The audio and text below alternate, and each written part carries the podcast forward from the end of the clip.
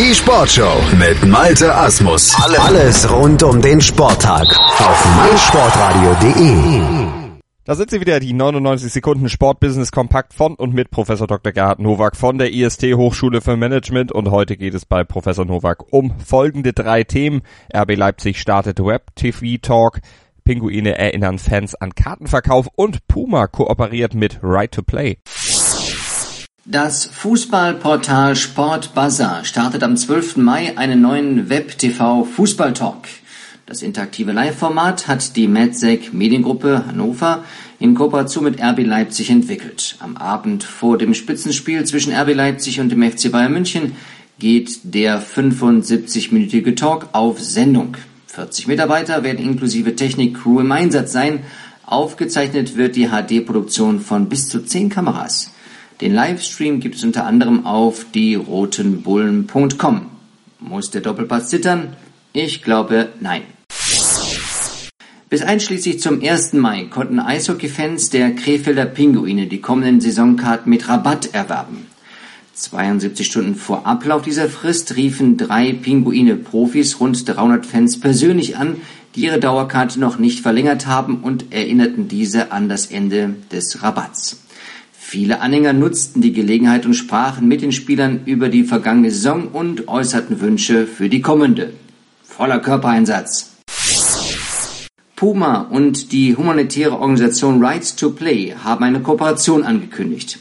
Durch die Partnerschaft werden Programme von Rights to Play im Ausland gefördert und Stakeholder in Deutschland wie Ehrenamtliche in der Flüchtlingsarbeit und Puma-Mitarbeiter aktiviert um Sport- und Spielaktivitäten für benachteiligte Kinder und unterprivilegierte Kinder und Jugendliche im Ausland zu unterstützen. Community Engagement ist Teil von Pumas Nachhaltigkeitskonzept 10 for 20, die unter anderem auf eine nachhaltige Verbesserung gesellschaftlicher Probleme abzielt. Genau richtig.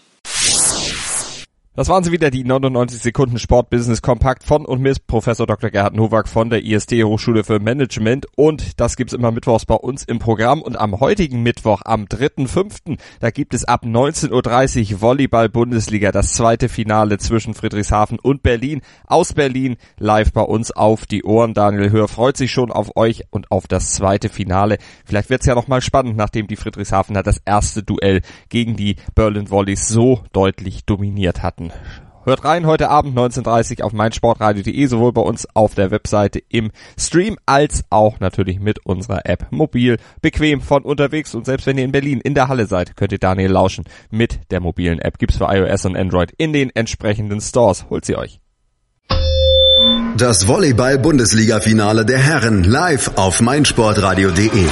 Daniel Hör von Block und Spike kommentiert alle Spiele des Best of Five Finals live aus der Halle. Weiter geht's, Weiter geht's mit Spiel 2.